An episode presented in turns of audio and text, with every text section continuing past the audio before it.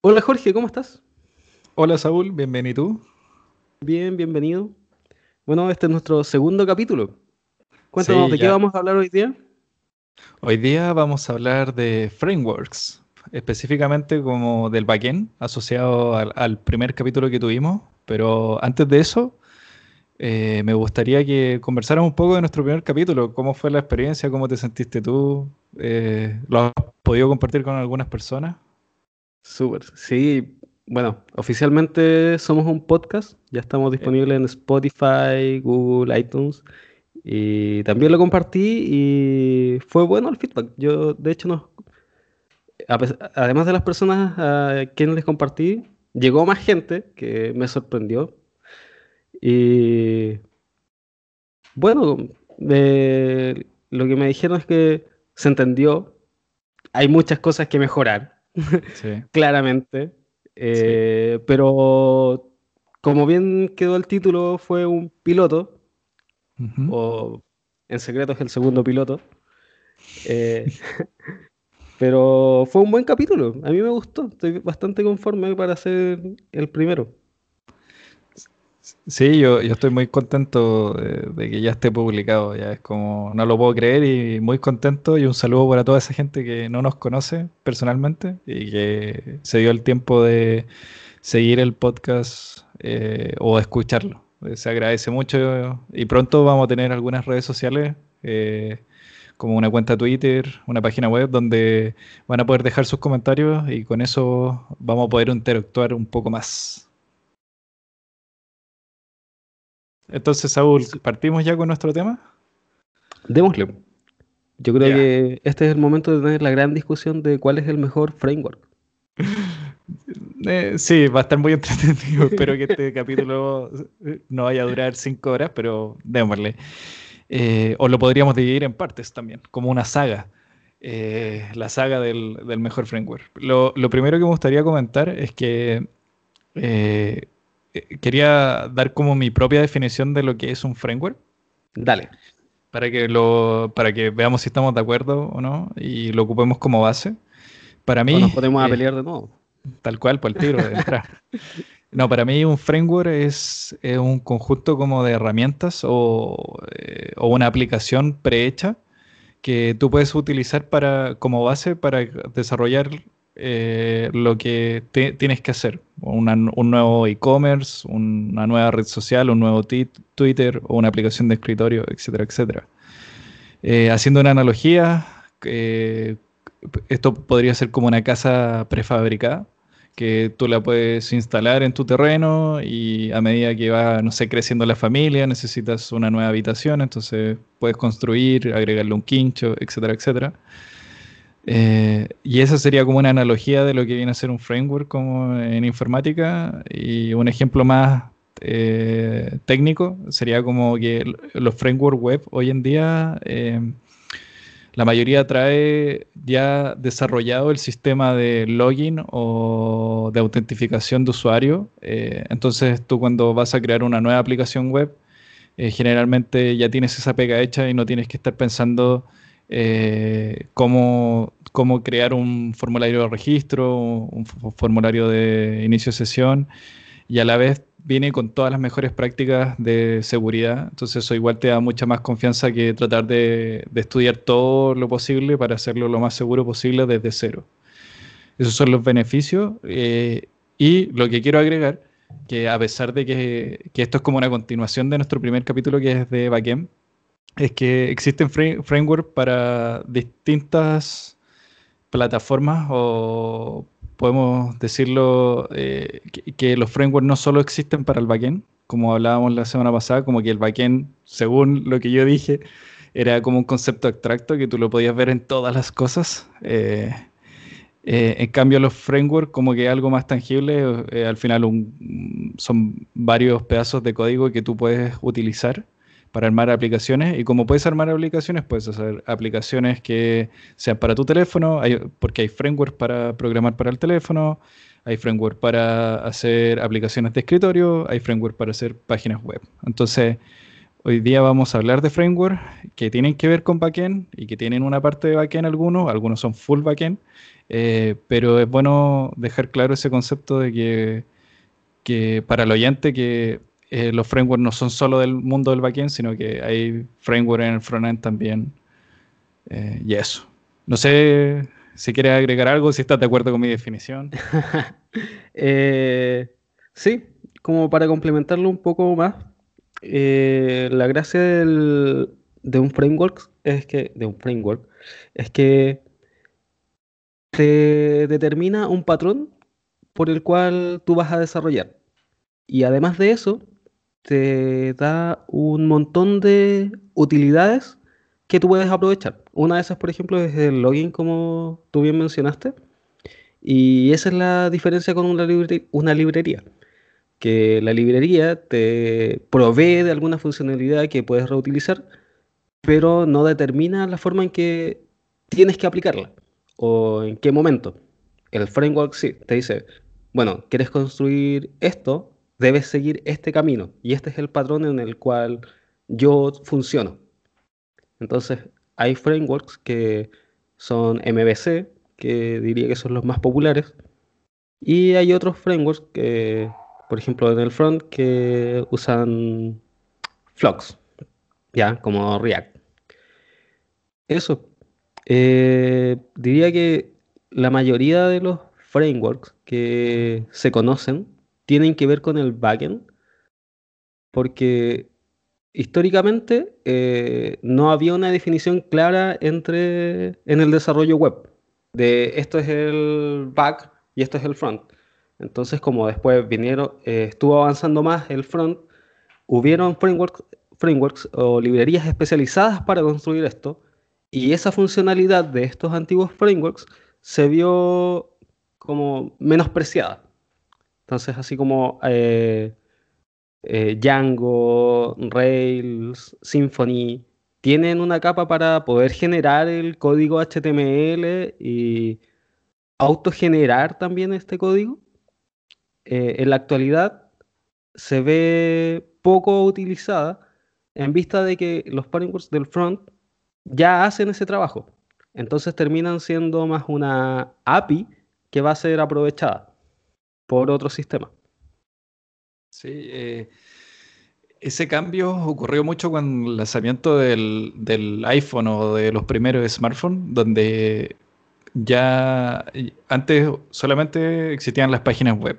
Entonces ahora eh, uno eh, empezaron a existir las aplicaciones nativas en los teléfonos inteligentes y necesitábamos poder comunicar estos teléfonos con los servidores donde se almacena la información de los usuarios y el registro de sus acciones. por ejemplo, si si un e-commerce, el carrito compra o las órdenes de compra de esa persona quedan asociadas en, en este servidor en la, en la, nube. Entonces, entonces empezó a, existir, eh, antiguamente como que el, este servidor que almacenaba la información eh, estaba totalmente como acoplado o estaba mezclado con en la parte visual de la plataforma que uno veía a través de la web. Entonces, para tratar de conectar un, eh, un dispositivo móvil, era necesario crear como una interfaz eh, que llamamos API, que, que, es lo que mencionábamos harto en el primer capítulo. Y a través de esta interfaz o canal de comunicación o como, las URLs que, el teléfono utiliza para comunicarse con el servidor, eh, empezamos a crear eh, estos servicios que son una API. Eh, y después nos dimos cuenta que al final esta API que disponibilizamos para el teléfono también la podríamos utilizar para, para el día de mañana, para, el tele, para conectar un televisor, para conectar una aplicación de escritorio, eh, para conectar a un refrigerador inteligente el día de mañana. entonces se empezó a desacoplar este mundo de, de la interfaz web eh, del, lado del servidor y, hacer, y empezó a existir una clara definición entre lo que era como el frontend y el backend en el mundo de la web. Eh, y con eso empezó a surgir el boom de los frameworks o librerías para desarrollar en el frontend, como React, en su momento Backbone, eh, Ember, Vue, etcétera, etcétera. Eh, y a la vez eso ayudó porque estos frameworks están full orientados a mejorar la experiencia de usuario en la interfaz, tanto del lado web, sí, del lado web.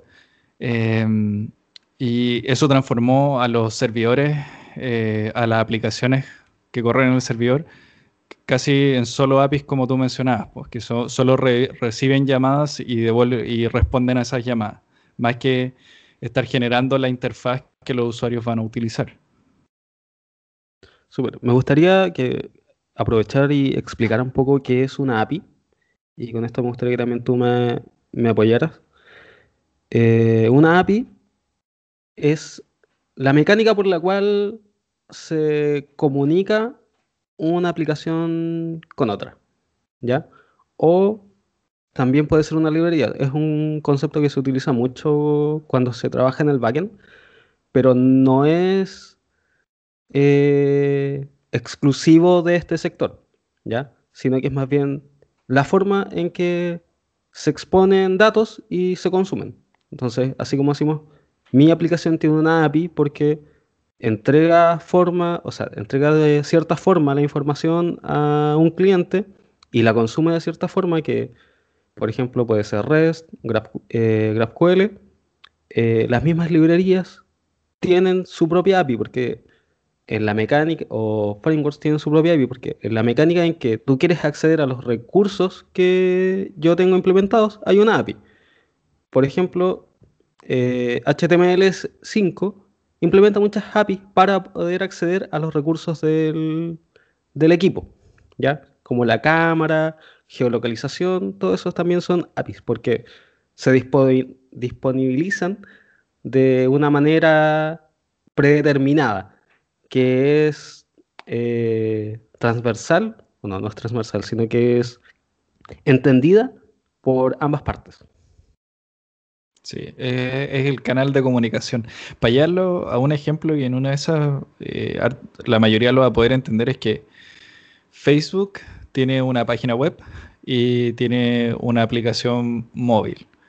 Y, y estas dos aplicaciones, que es la página web y la aplicación móvil, eh, se comunican entre ellas y uno puede hablar con, el, con, su, con los amigos que uno tiene en Facebook eh, desde la aplicación móvil hacia alguien que está en una página web y viceversa, eh, porque todo esto está centralizado, eh, por, decirlo vagamente, en un servidor, en un backend. y este backend, para poder recibir toda esta comunicación, lo, lo hace a través, disponibiliza una API en la cual estos dispositivos pueden llamar o pedir recursos como, eh, oye, ¿sabes qué? Voy a hablar con Saúl. Entonces, antes de, disponibilizar el chat a Jorge para que hable con Saúl, necesito que me, envíes el historial de las conversaciones que han tenido. Entonces, la aplicación móvil o la aplicación web eh, va a solicitar esta información a la API del servidor de Facebook eh, y el servidor, una vez que busca ahí en la base de datos, que es donde se almacenan o persisten los datos, va a devolver la información y después va a poder ser desplegada por estos otros frameworks o estos otros dispositivos en la web o en el teléfono móvil. Súper. Bueno, entonces, eh, pasemos a hablar un poco de cuál es la forma de desarrollar eh, en el backend. ¿Qué alternativas tenemos? Para generalmente para desarrollar una API, como lo que, lo que habíamos hablado recién.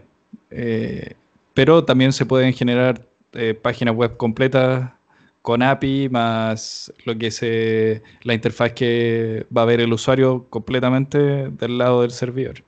Que hay que hacer, yo creo que como, son nuestros primeros capítulos, pero también como explicar el concepto de que cuando hablamos de frontend es como la parte del código que se ejecuta en el navegador del usuario.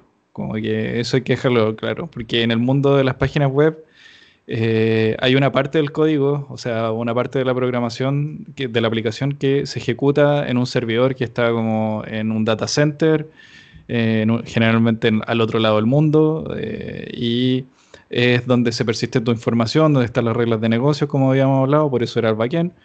Y hay otra parte del código que se ejecuta directamente en tu navegador, en tu computador, y que eh, eso permite aligerar la carga de, de algunas cosas y permite como otras opciones como, no sé, pues, eh, si se te corta el internet, que eh, debería fallar la aplicación porque no se está comunicando con el servidor, pero ya que este código corre en tu navegador, que está en tu computador, puedes seguir haciendo algunas acciones eh, a pesar de que no tienes internet y cosas como esa. Eh, entonces, eh, para, desarrollar las aplicaciones en el backend, ya habiendo hecho esa, definición, existen distintos sabores porque generalmente en, un backend tú tienes un servidor con Linux, que es un sistema operativo, como el Windows o macOS, y tú puedes instalar eh, distintos eh, lenguajes de programación. Entonces, tienes muchos sabores eh, para poder desarrollar un, un backend o una API o una página web completa. en cambio, para el frontend es un caso aparte, pero no me voy a meter en esa lista, cosa que no nos alarguemos, ya, ya vamos a llegar al, al frontend. Entonces, como yo en el, en el backend, en estos servidores de Linux, eh, yo puedo instalar eh, distintos lenguajes de programación, eh, tengo acceso a distintos frameworks dependiendo del lenguaje. Y ahí es donde nos podemos centrar en, no, sé, no sé si decirlos como cronológicamente o ir hablando por lenguaje. Podríamos hablar de los más relevantes. Yo diría que como el primer lenguaje o que más se utilizó es Perl. Yo no lo llegué a usar, no, llegué a usar Perl. Yo tampoco. Mm, digamos que el boom fue como en los 90. Ahí puede que me equivoque. Después de eso vino PHP. Sí, ahí sí metí mano. Y PHP todavía sigue bastante vivo, aunque no es lo más popular y tiende a no ser utilizado eh, como en proyectos modernos y de alto impacto. En la actualidad fue muy popular porque además de tener un, eh, digamos, como una sintaxis más o menos sencilla en comparación a, lo que había antes, a Perl, era muy fácil también de desplegarlo. Eh, y tenerlo corriendo en un servidor. Era básicamente instalar eh, el servidor con el motor del lenguaje y tu código es subir el archivo y dejarlo en esta carpeta y listo. Sí. Y se acabó. Sí. Y ya después de eso, yo creo que vino, vinieron varias alternativas. Eh, estuvo Java, y de ahí apareció fuerte Python y Ruby, que yo creo que son los que están más fuertes en la actualidad. Sí, que ha, cambiado harto el tema. Eh. A ver, pero volviendo un poco, eh, como tú dices, PHP tuvo su, su, boom en el comienzo y todavía es bien usado porque PHP eh, tiene no sé si llamarlo framework o librería da lo mismo. Yo creo que ya, o sea, no, no es que dé lo mismo, sino que no, quiero entrar a la, pelea de qué es, pero WordPress, que es un Content Management System, eh, es un, como un manejador de blogs eh, y es el más usado en el mundo, está escrito en, en PHP. Entonces, eh, y Facebook, su, su primera versión es, también está escrita en PHP. Entonces, un factor de por qué es tan popular WordPress y todavía es porque tiene ese mismo factor de PHP, de que tú tienes WordPress, lo agarras y lo dejas en una carpeta y listo, y ya está corriendo. Sí, eh, y, eso es súper bueno, como que la, la, barrera de entrada es es súper, súper, súper baja y, y si tú quieres trabajar con PHP, yo creo que en casi todos los sistemas operativos, como que tú buscas como PHP en Windows y te va a bajar un programita y tú le haces doble clic y te va a disponibilizar esa carpeta que habla Saúl, donde tú copias los archivos .php y todo funciona. Entonces también como para partir desarrollando es fácil. Eh, el problema que hubo que en ese momento eh, llegó en un, fue como no, no fue adelantado a sus tiempos, pero eh, el problema que hubo era que la comunidad de, informáticos en el mundo yo creo que no era tan fuerte como ha, ido evolucionando en el tiempo o como es ahora. Y, no, existe, no existía una buena comunicación. Hoy día tenemos como eh, varios blogs donde, y videos en YouTube donde tú puedes ver tutoriales y aprender buenas prácticas y patrones de diseño, etcétera, etcétera cuando la gente desarrollaba en PHP, era lo, hacía lo que podía o lo que encontraba en Internet, que era bastante escaso comparado con lo que hay hoy día, en el 2019. Eh, entonces, eh, e, e, eso hizo que se crearan muchas aplicaciones que al final eh, no seguían ningún patrón, no seguían buenas prácticas y que no eran fáciles de, de mantener. Y por eso se empezó a ganar un poco el odio de las personas este lenguaje porque al final era muy permisivo, como también podemos decir, ya que es tan fácil de usar, yo lo arrastro en una carpeta y lo que ponga ahí funciona a la primera, eh, está, pero a la vez como que al, no guiarte y al no ayudarte a cometer errores y hacerte la vida más, más fácil en el largo plazo, porque si, si uno se pone a pensar, entre paréntesis, es como es fácil, una vez que uno sabe programar, es fácil desarrollar una aplicación, es mucho más difícil poder mantenerla en el tiempo y que escale y que funcione y que, que perdure años. Yo creo que eso es súper difícil, es mucho más difícil que crearla. pero, y, para mala suerte de PHP, llegó muy tarde el momento en el cual distintas comunidades en el mundo se empezaron a asociar como para empezar a crear los primeros frameworks que trajeran estos patrones eh, de diseño o de buenas prácticas para que siga eh, siendo el más usado. Y por eso fue, empezó a ser reemplazados por, por, otros lenguajes como Python, Ruby, Java, etcétera, etcétera. Yo creo que eso fue algo súper bueno de los frameworks que obligaron a los desarrolladores a tener que seguir un patrón. Y cuando llega un siguiente desarrollador es fácil entender la forma en que está escrito. Eh, el problema de PHP es que, o en mi experiencia personal, pocas veces se optaba por seguir un patrón definido y menos por un framework. Particularmente cuando yo comencé, digamos como 2010 hacia atrás, eh, el framework más conocido creo que será eh, ¿cómo se llama? Zen. Sí, creo que era Zen. Que la, ya, el mismo, la misma empresa que mantiene el motor de PHP en ese momento. Entonces, todo se escribía de una forma poco arbitraria. El manejo de sesiones era siempre escrito a mano, el login siempre escrito a mano, todo a mano. Entonces, nadie podía llegar y entender cómo estaba hecho el, hecha la aplicación. Eh, la diferencia con los otros lenguajes es que si bien también puedes llegar y romper todo, no seguir el patrón y escaparte de eso, es muy difícil como la puerta de entrada para hacer una aplicación web eh, sin estos frameworks que ya existen. O sea, eh, ocupar Java para hacer una aplicación sin ocupar JBoss, sin ocupar Spring, si no me equivoco, el otro framework, o sin Django eh, y escribir solo con Python, eh, muy difícil. A diferencia de que PHP es un lenguaje que se hizo para hacer desarrollo web. Estos otros lenguajes no. Como que partieron en una zona distinta y después se vio su potencial para hacer el desarrollo web. Y con eso se trajo cuando migraron o cuando llegaron a este tipo de aplicaciones, ya venían con un montón de utilidades para poder hacer todo más simple. Sí.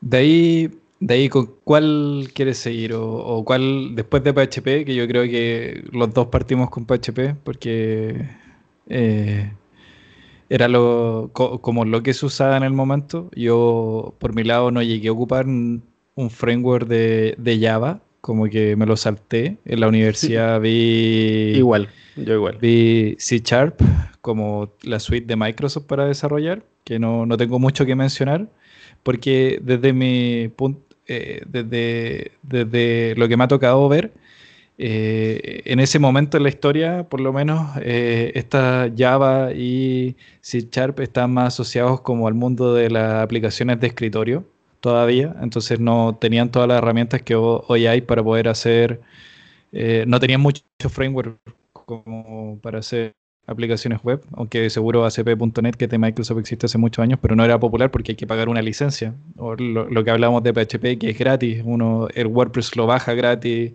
y uno solo paga por el servidor y, por la infraestructura, no, no, por el código. En cambio, en, los productos de Microsoft hay que pagar una licencia y en Java no, no, me tocó por casualidades de la vida, no tengo nada en contra de Java y, y también es muy, muy utilizado en el mundo.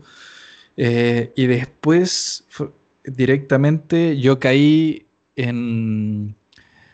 Pude usar Python con Django, creo que era 1.7 el año 2013, hace como 6, años atrás. Y, fue divertido porque a la vez yo le tenía un ojo echado a, a, Ruby on Rails y una de las cosas que me volaba la cabeza de Ruby on Rails y que fue muy bien vendido era que eh, en ese momento, o sea, en la historia del desarrollo web, eh, cada vez que se crea un nuevo framework, eh, los desarrolladores como que ponen onda para, para medir como lo eficaz que es o si tiene todas las funcionalidades básicas que uno busca. uno pone como una aplicación de mentira eh, y en base a eso como que ve qué tan simple es construir esta aplicación de mentira utilizando este framework. En ese momento que estábamos hablando que era PHP, el boom era los blogs, eh, la gente estaba empezando a ocupar mucho más internet, entonces la, como que cualquier framework que, que existiera nuevo eh, trataba de pelear por qué, cuál era más fácil para crear un blog. Entonces el creador de Ruby on Rails, eh, no puedo pronunciar el nombre completo porque creo que él es de Dinamarca y tiene un apellido medio complicado, pero las iniciales son DHH. Hizo una presentación, no me acuerdo en qué conferencia, donde él en vivo programaba un blog con Ruby on Rails en 20 minutos. Entonces eso fue como un blow mind y la gente quedó totalmente sorprendida porque era algo impensable, porque como contaba Saúl, en ese tiempo los frameworks no, traían un, un sistema para, estándar para comunicarse con la base de datos, no, tenían un sistema estándar para crear un formulario, eh, para crear, eh, actualizar, eh, borrar la información.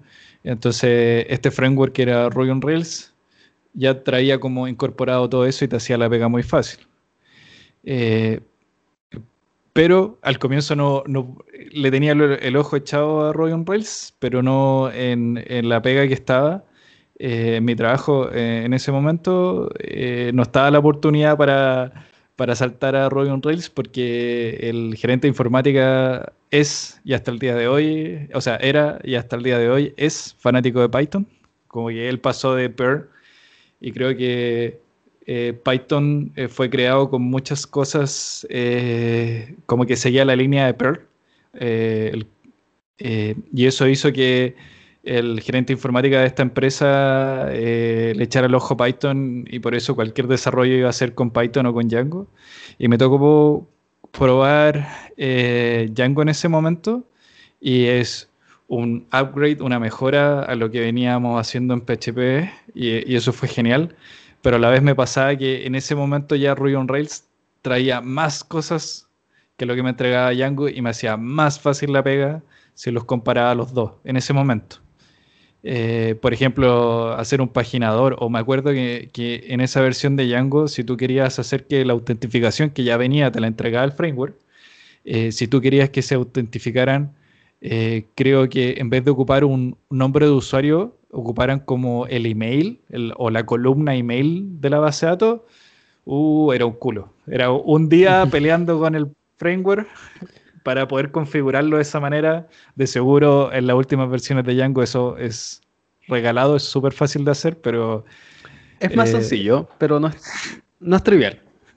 Sí, en cambio... O sea, con experiencia lo puedo hacer en 15 minutos, pero alguien que no es como, no es como, ah, cambia el valor de esta variable y listo. No.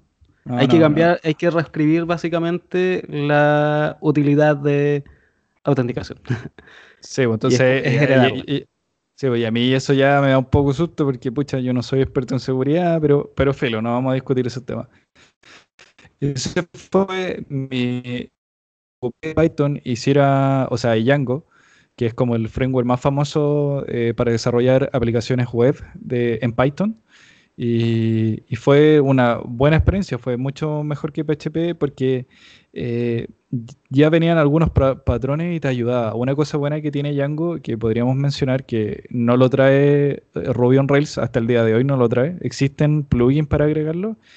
Es que también fue pensado para crear un, eh, un blog o un servicio de, de, contenido. Entonces, viene con un administrador incluido en el framework. Entonces, cuando tú... Eh, ¿qué, ¿Qué significa eso? Que cuando tú creas el proyecto y empiezas a crear las distintas entidades que podríamos decir las tablas. En un e-commerce sería, no sé, los productos, las categorías de productos, los usuarios, eh, las promociones, etc. Eh, este Django por sí solo incluye una interfaz web que te permite como gestionar todo esto y no tener que ir a modificar las cosas manualmente a la base de datos o a través de creando código por tu cuenta. Y eso es y eso te ayuda un montón a acelerar el proceso o a generar data o de repente si hay que corregir algunas cosas tú vas y las cambias. Eso es un, valor agregado que, que yo siempre le he visto eh, versus, por ejemplo, Ruby on Rails. Eso. Eh, yo creo que más que discutir como cuál es mejor que el otro, bueno, no sé si quieres dar tu opinión, pero a mí me encanta Django. Eh, no tengo miedo a probar otro. He trabajado con, digamos, los más populares. pero defiendo harto a Rails pero mi favorito sí es Django. Pero podríamos hablar más de qué herramientas son comunes en los frameworks para el desarrollo web. Porque, o también podremos nombrar todas las alternativas que hay en diferentes lenguajes, para hacer un recorrido por la lista. Pero yo creo que lo, lo importante es ver qué, qué es este framework, porque definimos qué era, pero ¿qué podemos hacer con, este, esta clase de frameworks? ¿O qué se espera al momento de desarrollar en web? Página web, pues,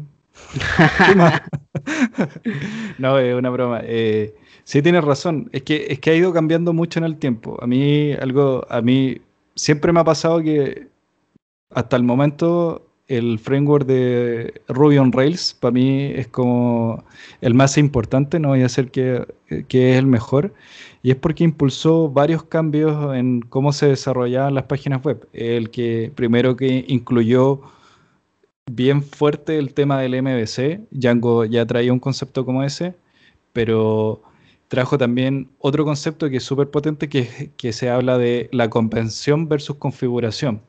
Entonces, en Ruby on Rails, si tú no sigues el patrón de MVC casi como al pie de la letra, el, eh, no funciona tu aplicación y la vas a romper.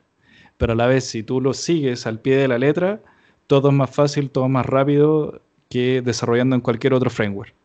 Entonces, eso tiene obviamente su, trade-off. Ganas algunas cosas, pierdes flexibilidad, por ejemplo, pero ganas un montón de gemas, que son las librerías de, Ruby de Ruby on Rails eh, con código ya hecho, entonces tú quieras desarrollar una aplicación y lo haces mucho, yo puedo asegurar que mucho más rápido que en cualquier otro framework, por lo mismo, porque estás siguiendo las convenciones.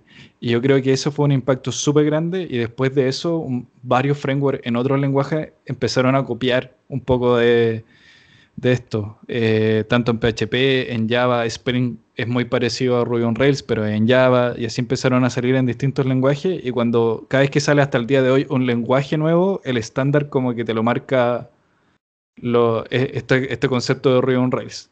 Pero, como todo va cambiando en el tiempo, y con la aparición de los smartphones, hoy en día eh, esta visión de Ruby on Rails también está empezando a quedar un poquito obsoleta en algunos casos. Y nos estamos moviendo más a, como hablábamos, a, a, a frameworks que ya no desarrollan una aplicación web completa con la interfaz web, con el HTML, el diseño, el CSS, sino que nos estamos moviendo más a un mundo en el cual tenemos APIs, que son como URLs, a las cuales distintos dispositivos pueden eh, utilizar para comunicarse con el, con el servidor, con los datos, con las reglas de negocio. Entonces, a mí lo que me pasa es que hoy en día encuentro que estos frameworks no, evolucionaron del todo con este pensamiento y está bien porque hoy en día también existen un montón de páginas web que se siguen haciendo de esa manera y está bien que se sigan haciendo. Eh, dependiendo de las necesidades del negocio, uno tiene que utilizar siempre la mejor herramienta. Eh, pero hoy en día, de repente a mí me pasa que digo, sí, Ruby on Rails me trae muchas cosas, pero a la vez, ¿sabes qué? También se me torna un poco demasiado complejo para, desarrollar de repente una API, que quiero algo, necesito crear una API para hacer esta cosa que se comunique, no sé, eh, mi frontend o mi aplicación móvil y pucha, instalar Ruby on Rails, que igual es pesado, no es tan rápido, pero sí me traía el login, me traía todo esto, pero sabéis que ya no lo estoy usando, estoy ocupando otras cosas y voy a ocupar Ruby on Rails que que es gigante que, y, porque trae un montón de cosas, eh, solo para desarrollar esto, este poquito. Entonces ahí es donde es lo que he sentido que se han, ido mutando un poco los frameworks eh, y, estos frameworks que, que, sí fueron el boom hace, no sé, eh, dos o tres años, como que ha ido cambiando con el tiempo. Ya han aparecido nuevas versiones que son mucho más ligeras o, o que solo traen el código para desarrollar APIs y son muy buenas para desarrollar APIs.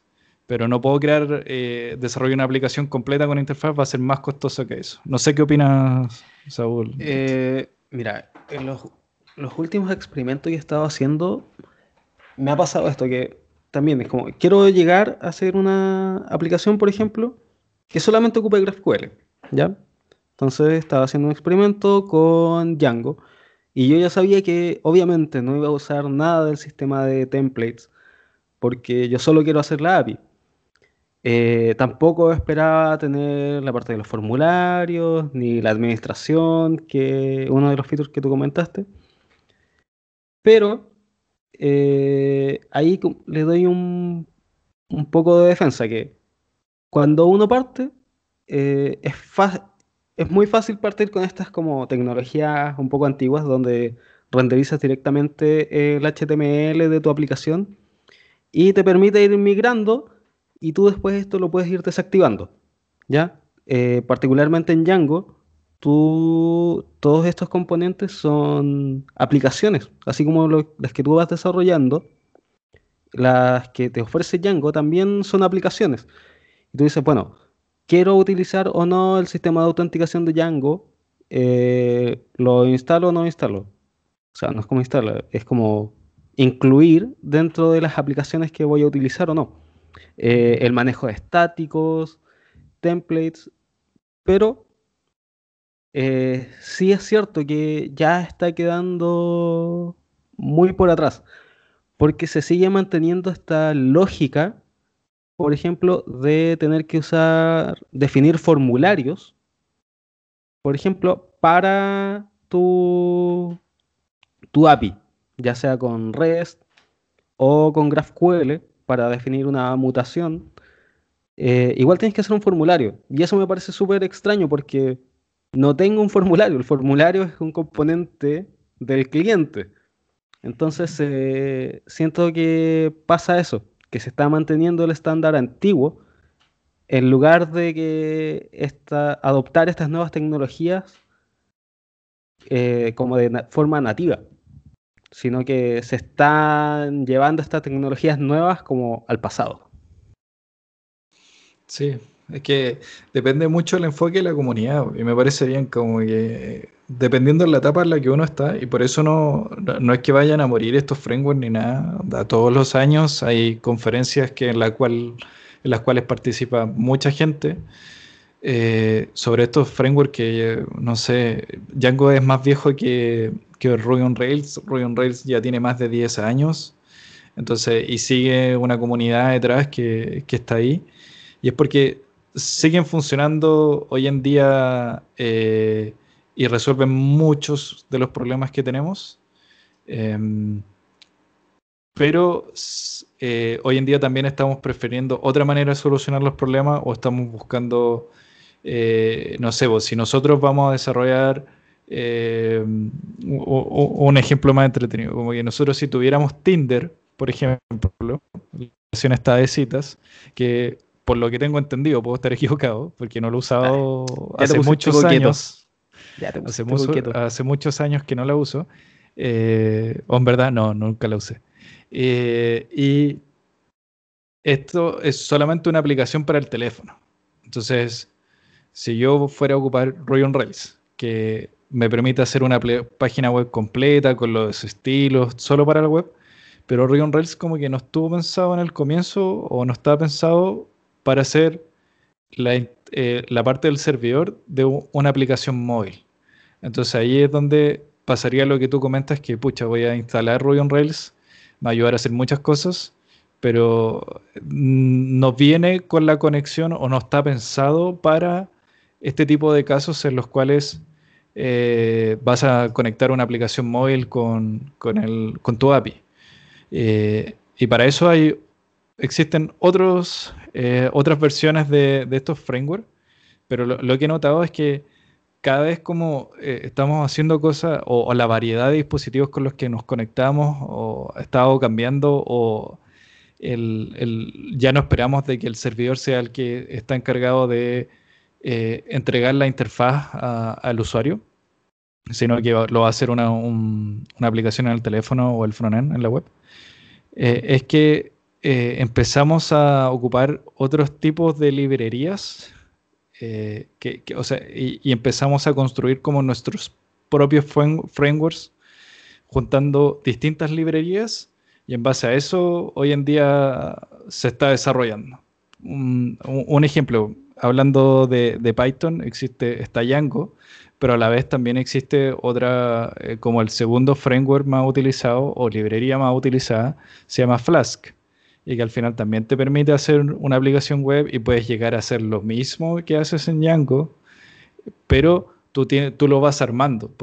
Eh, tienes que ir escogiendo cada una de las librerías que les vas agregando, una librería de autentificación, una librería para eh, manejar el caché, una librería si quieres... Eh, entregar que, que, el servidor entregue la interfaz, tienes que agregar una librería para manejo de templates, template de HTML y archivos CSS etcétera, etcétera. Entonces, ahí es donde tú terminas como creándote tu propio framework que tiene sus pros y sus contras. Al final el pro es que no tiene cosas extras y tiene lo justo y necesario, eh, pero a la vez eh, te toma más tiempo eh, el tener que desarrollar em, y ver cuáles son las librerías que tú quieres usar y por qué quieres usarla, porque tienes una variedad infinita en Internet de librerías que puedes usar. Siempre vas a tener dos o tres opciones muy utilizadas y tienes que escoger una y tienes que tomarte el tiempo de ver cuál y por qué.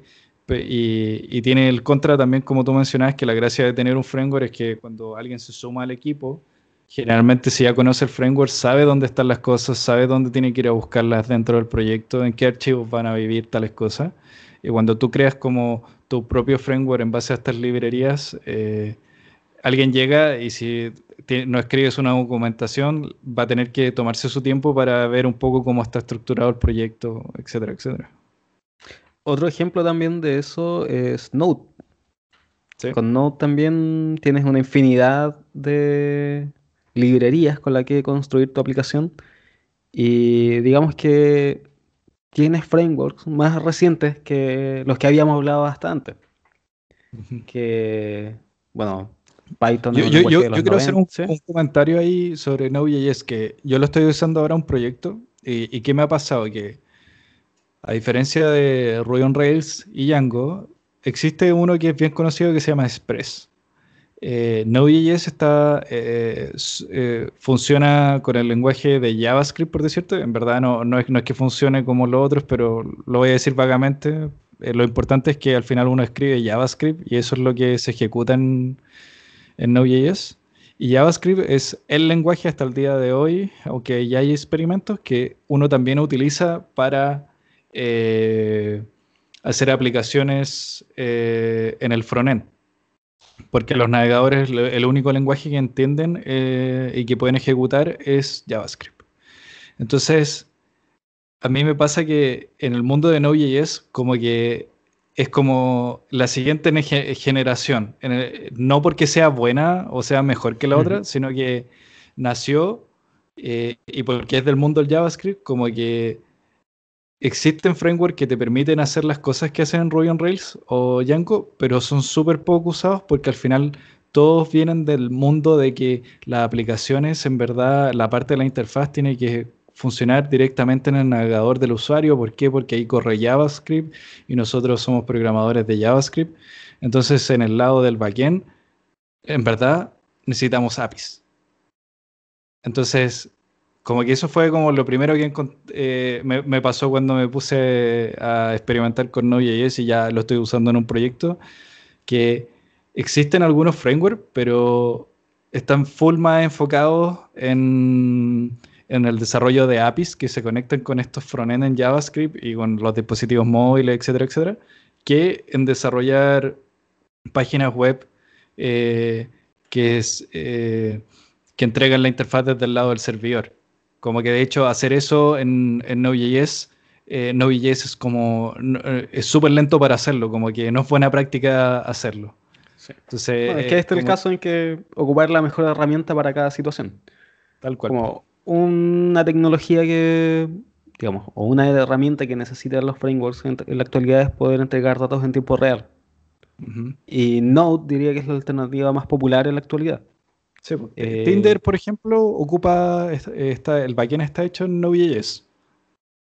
Y porque tiene todo este tema del chat entre las personas y al final el frontend o, lo que interactúa con el usuario es la aplicación móvil. Entonces, eh, el backend está como calzado. Si quiero armar una API, eh, como que armar una API en Node.js es súper, súper fácil. y conectarla de repente con, con el frontend que que hablan JavaScript eh, es sencillo, pero si yo quisiera hacer otras cosas que hacen Ruby on Rails o que hacen Django, se me torna más complicado con, con Node.js. Eso es como mi experiencia, el dato freak que quería contar, el, dato rosa. no, pero eh, sí, Node eh, tiene todas estas alternativas que diría que al ser moderno o haber aparecido en la última etapa, obviamente no se va a poner a a inventar cómo hacer bien las cosas que se hacían antes. Eh, en ese caso, las aplicaciones o los frameworks que ya existían, ya existían eh, tienen que ponerse al día y hay alternativas para hacer cosas como las que hacen Node en tiempo real, pero no son tan buenas. Hay integraciones que igual son sencillas, por, yo he probado algunas en, con Python y integraciones con Django, pero no tienen el nivel de eficiencia que uno podría tener con eh, trabajando con ¿cómo se llama esta librería? No me acuerdo. Bueno, con Node. Eh, eh, con, Node de Socket yo Socket ¿no? sí. Sí, que bueno, yo también hice algunas aplicaciones de, de prueba, nada serio, pero de verdad que hacer un chat ahí es muy sencillo, hacer una, sala de chat o incluso un juego muy diminuto que, estuve programando. Eh, es muy sencillo, o sea, no, no se me pasaría por la cabeza ocupar Django o Tornado, que es una alternativa para Python, para desarrollar este tipo de, de aplicaciones. Sí, lo, eh, y, ahí volvemos un poco a este ejemplo que yo mencioné antes, que Django y, Ruby on Rails en su momento fueron y atacaron este tema de cómo podemos hacer que crear un blog o un e-commerce, que también era el boom en ese momento, eh, cómo creamos un framework que sea fácil, eh, o sea, que sea fácil de usar para desarrollar este tipo de aplicaciones. Y después aparecieron las redes sociales. Entonces empezamos a chatear mucho más seguido. Y, ahí es donde Node.js justo apareció y fue como ya, entonces, ¿cuál es la killer app que tengo que, que hacer fácil de hacer? Ah, los chats, entonces Socket y va, Y yo creo que con el tiempo ha ido pasando eso. Pero también ha pasado otra cosa que es bueno comentarlo y por qué esta palabra API que yo creo que cada vez se usa mucho, eh, tanto en, las distintas áreas de una empresa, no solamente en la área técnica, eh, y es porque también empezaron a, a, empezó a, crecer un, patrón de diseño en el cual tu backend antiguamente era solo una aplicación en solo un lenguaje de programación con un solo framework que crecía y crecía a medida que tú agregabas funcionalidades, eh, empezó a crearse este patrón que se llama microservicio o diseño de arquitectura, como lo queramos llamar, en el cual distintas partes de tu aplicación la puedes separar y de esa manera eh, se escriba en eh, la puedes escribir con distintos usando distintos frameworks y distintos lenguajes de programación. Y ahora puedes ir mezclando un poco cada uno de estos frameworks y usarlos para lo que son lo mejor por ejemplo podría hacer un chat y ese chat es un servicio o una API de mi aplicación, que mi API, o sea, mi aplicación está compuesta, o sea, está compuesta, perdón, de varias API, APIs. Y una de, eh, la, API del chat está en Node.js. ¿Por qué? Porque Node.js es bueno en eso. Después, eh, voy a hacer un algoritmo, un sistema de recomendación para mi carrito de compra. Entonces, mi chat, que era el de soporte o de ventas, Node.js pero después voy a hacer mi sistema de recomendaciones en mi carrito de compra, ocupo Python. ¿Por qué? Porque Python tiene todas las librerías de Machine Learning y de estadística y de matemática. Eh, entonces, con Python es mucho mejor, es mucho mejor para esos casos. Entonces voy y ocupo Python para eso y tengo una API dentro de mi aplicación que, que está escrita en ese lenguaje. Entonces también hoy en día estamos como eh, como que está existiendo una, una diversidad en, la herramienta que se usa. No solo hoy día como que uno se casa con una y hace todo con eso, sino que de a poco se está abriendo un poco más esto. Y también esto creció el boom, el boom de esto, según mi creencia, es porque a medida que van creciendo los equipos de, de programación, tú si tienes un equipo, no sé, de 20 personas y esas 20 personas trabajan solo en una aplicación con un solo lenguaje y un código, cuando todos eh, escriban código y generen sus cambios los tienen que mezclar y pasar un proceso de revisión, es súper fácil de que hayan conflictos entre las cosas que hicieron, porque están todos trabajando encima de lo mismo. Entonces, una manera de escalar que hicieron las empresas como Facebook y Google moverse a esta arquitectura que da lo mismo si ocupas el mismo lenguaje o el mismo framework o no, sino que divides tu app en distintas APIs o servicios eh, y cada equipo se hace responsable, que equipos más chiquititos se hacen responsables de estos servicios y lo que permitía que fueran más independientes y que evitar, eh, evitaran un poco estos conflictos que podrían haber en el, al momento de estar todos desarrollando en una sola aplicación. Yo creo que algo súper importante es siempre definir buenas interfaces de comunicación. Que lo mismo que tú mencionabas, que cuando tienes una forma transparente de poder comunicar, es fácil dividirla y tener pasarse a microservicios. Que y eso me hizo acordarme que una de las cosas que me llamó mucho la atención cuando usé el primer framework, que tú podías elegir qué base de datos utilizar definiendo una variable. Mm, sí. Y eso como que me mató. Es como, oye, Porque, Saúl, ¿cómo era en la antigüedad eso? Como para que el que no lo vivió lo entienda un poco el dolor que había antes. Ah, mira, no sé cuál era el estándar antes, pero, por ejemplo, yo partí con PHP. Entonces, si tú querías, como no había un framework, tenías que tú establecer cómo te ibas a comunicar con la base de datos y era escribir todas las consultas y qué librería. Entonces te casabas básicamente con el motor. Entonces, eh, yo en ese momento empecé a ocupar MySQL. Ya después como me enteré que existía Postgres y estaba Oracle y era había que hacer hartos cambios en el código si tú querías hacer eso. Eh, yo cuando comencé traté de escribir un pequeño framework MVC, porque como empecé a leer, dije, hoy existe MVC, eh, hice el mío propio y vi que WordPress, cuando tú lo instalas, eh, te dice, ah, bueno, instalar como base de datos, dice algo así. y miré el código fuente de ese, es como, ah, bueno, aquí tienes escrito todo como, como lo quieres hacer. Y creo que también te permitía elegir cuál era el motor que quieres utilizar y te crea todas las tablas. Entonces, yo traté de replicar ese mismo comportamiento.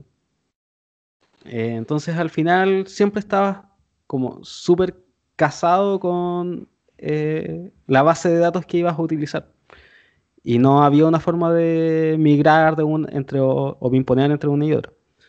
Ahora con los frameworks es más sencillo porque hay una interfaz de comunicación y tú puedes la mayoría de las cosas eh, utilizarlas de forma transparente. Obviamente si quieres usar, por ejemplo, crear una vista, no va a ser lo mismo si lo haces con Postgres y llevarte eso a otras. Por ejemplo, eh, no sé, un caso súper burdo. ocupar SQLite, SQLite eh, es súper limitado, no tiene llaves foráneas, si me equivoco.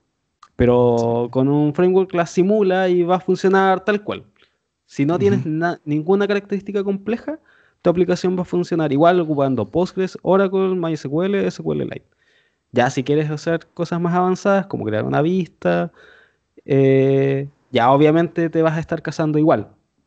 Pero es un tema importante porque, de nuevo, hay bases de datos que son buenas para algunas cosas y otras que son mejores para cosas distintas. Por ejemplo, tenemos el caso de MongoDB, que es una base de datos no relacional. Y tu aplicación podría tener más de una base de datos. Porque hay datos que son más fáciles de manejar en Mongo y otros que necesitas manejar en una base de datos relacional. Sí. Tal cual. Sí, lo, lo que tú dices es muy importante porque eh, también para mí fue un blow mind eso cuando interactué con Django y Ruby on, Rails, perdón, hace como seis años. Y es porque yo en la universidad tuve mi ramo de base de datos. Entonces en mi ramo de base de datos tuve que aprender a hacer procedimientos almacenados y, un y triggers y un montón de reglas porque antiguamente la idea era que tus reglas de negocio tenían que estar en tu base de datos. Y lo que vinieron a hacer estos frameworks con, eh, con estos sistemas que te permitían conectar a cualquier base de datos es que no. Lo que tu lógica de negocio, las reglas de negocio, que si un usuario inicia sesión, pero si el usuario está desactivado no puede iniciar sesión, no tiene que vivir en tu base de datos, sino que tiene que vivir en tu aplicación.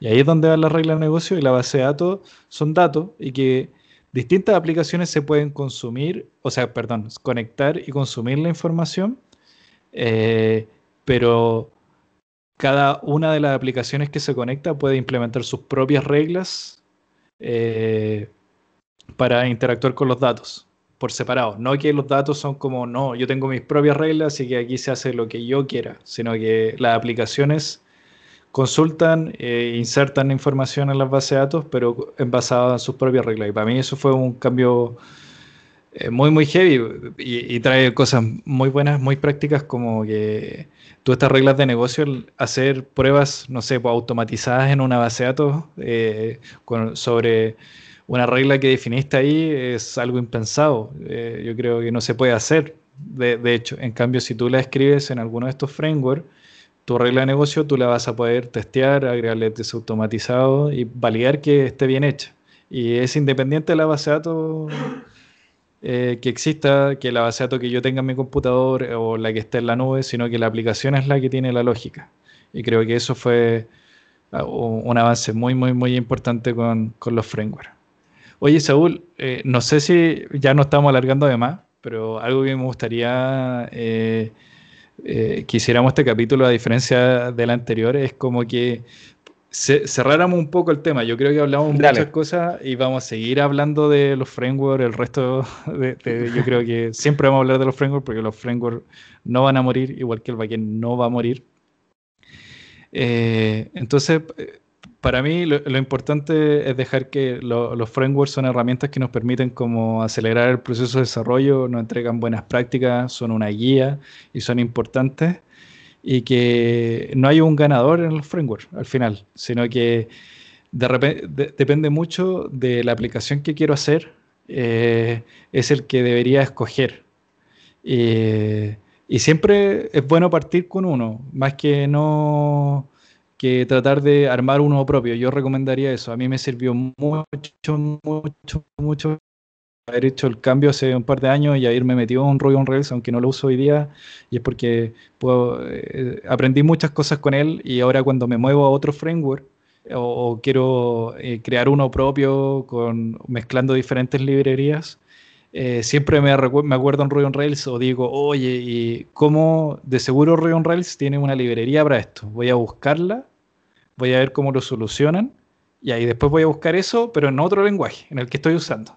Entonces, eh, yo creo que es súper importante para la gente que, está partiendo que trate de buscar un framework eh, que, sea bien completo, que aprenda los conceptos básicos, que aprenda lo que, cómo funciona una página web, eh, cómo se crea la API, cómo se documenta la API, cuál es la guía que te da este framework, para después ya con un par de años de experiencia lanzarse y, y, empezar a configurar las cosas de cero y, ir aprendiendo más. No sé qué opinas tú. Aclaro que el framework que mencionaba que estaba haciendo no era la idea de revolucionar el mercado ni nada. Lo construí solamente para aprender el patrón. Yo, para entender bien qué es MVC, a mí me sirvió personalmente bastante. Y lo mismo, yo mm, no se me ocurre un caso en que alguien quiera desarrollar sin ocupar un framework.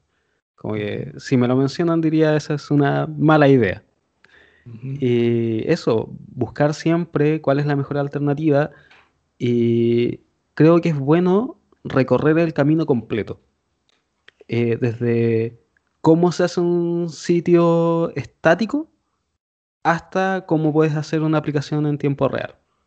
Eh, porque te va a enseñar la trayectoria de qué es lo que... y te va a mostrar todo el potencial de lo que puedes hacer. Eh, y no vas a quedar sesgado en, como en un universo un poco más pequeño. Eh, al igual que Jorge, recomiendo que busquen alguno, denle duro con ese, pero tampoco se casen, o sea, ese no es el que van a ocupar el resto de su vida. Eh, va a ser bueno en muchas cosas probablemente, pero después van a darse cuenta que hay otras en las que no. Y es porque así funciona la tecnología. O sea, hay un montón de nichos y hay un rey en cada uno de ellos o hay más de un rey tal vez. Sí. Así que con eso estamos. Yo creo que ya no, nos queda nada para terminar este capítulo y no sé si tienes alguna recomendación para nuestros auditores para esta semana, eh, que se viene un fin de semana largo acá. Eh, había pensado en otra cosa, pero creo que la siguiendo un poco más el hilo, eh, recomendaría que hagan el tutorial base en más de un framework, como para a modo de elección. Eh, hacer este blog es el hola mundo de un framework. el clásico hola mundo es como escupir una línea en un framework. Obviamente tienes que hacer un poco más que eso. Eh, diría que lo más popular ahora es hacer un to-do list. Eh, hagan la pero eso, sí, eso, ese, ese caso es para el de los frameworks del frontend. El, el, to-do list. Sí, no, es solo hacer el ejemplo de qué es el, el mundo. Eh, aunque ya tengan experiencia, hagan la prueba de hacer el tutorial base de más de uno. Yo estuve haciendo esa prueba y también me dio la oportunidad de aprender cosas de tecnologías que para mí eran eh, poco consideradas, digamos. Y esa es la recomendación. Me parece bien. Yo recomiendo ver John, John Wick 3. la fui a ver el cine hace una semana, creo. Muy buena la película. Bueno, así muy entretenida. La encontré mejor que la 2. No voy a dar más spoilers. Eh, así que totalmente recomendada. Eh, y, eso, y, no tengo más recomendaciones. Estaba, estaba leyendo un libro de Progressive Web Apps, que es algo que yo creo que en un par de capítulos les voy a poder contar largo y tendido, porque en un proyecto, en el trabajo, lo más seguro es que tenga que aplicar ese concepto. Y mientras tanto, les dejo ahí la inquietud para que lo busquen. El libro eh, se llama Progressive Web Apps. pueden buscarlo como PWA eh, de la editorial A Book Apart, algo así se llama. Así que eh, y no es tanto de programación, no, te, tú, no es un libro técnico, es un libro más de por qué hay que usar esto, este tema de las Progressive Web Apps, eh, qué, es lo que se gana eh, si lo incorporas en tu, en tu sitio web. y creo que eso se agradece, eh, mucho, porque ejemplos hay muchos en internet, pero de repente tenés eh, una discusión o contar la experiencia eh, de diferentes casos de éxito, creo que es súper, súper, súper importante. Y eso es lo que me hace recomendar este libro. Bueno, para finalizar, invitarlos a todos a que nos busquen en las diferentes redes. Estamos en Spotify, Evox, Google Podcast, iTunes, no, Apple Podcast. En Winamp. en Ares. no acuerdo lo otro. En, en Emul, no, no me acuerdo. En Casa. Casa. En todos estamos. Sí, estamos en todas las redes, estamos todas. necesitamos mucha gente que nos descargue y que nos dé su feedback y agregue comentarios. Se los vamos a agradecer. Siempre los van, a ser escuchados, que si quieren proponer algún tema, si quieren que hablemos de algo, el día de mañana tenemos muchas ganas de poder entrevistar gente, de saber cómo trabajan en distintas empresas acá en Chile, eh, conocer la experiencia de los demás, porque aquí con Saúl llevamos harto tiempo desarrollando, hemos trabajado juntos, hemos trabajado con distintas personas, distintos proyectos, pero siempre se puede seguir aprendiendo de otros eh, hoy en día, entonces yo creo que va a haber espacio eh, para los próximos capítulos, de repente tener algún invitado y, conocer un poco más de la, de la realidad de otros o, y por qué escogieron tal framework o... Qué, qué, es lo que hacen con el backend, qué es lo que hacen con el frontend y, y es bueno compartir la experiencia, creo que es clave. Sí sería bacán. Yo estaría mm. súper feliz. Como Antes, yo escuchaba muchos podcasts y hace muy poco, eh, como dejé el hábito de dejar un comentario. Eh, porque siento que ahora que yo también estoy haciendo un podcast, eh, sería súper satisfactorio tener el feedback de las personas. Y como dice Jorge, sería bacán poder entrevistar y tener más gente también con la que poder conversar y conocer todas las realidades. Sí, no, lo vamos a hacer. Ahí yo voy a hablar con, varios conocidos para que los tengamos acá y podamos compartir su, que, nos compartan su experiencia, que para mí es muy importante seguir aprendiendo de los demás. Uno no es dueño de la verdad y está aquí para aprender y ah, para ayudar a los demás.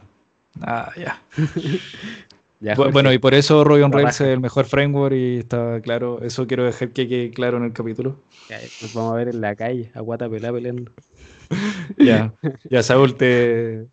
un gusto como siempre. Nos vemos en el siguiente podcast. Nos escuchamos. Ah, tienes razón.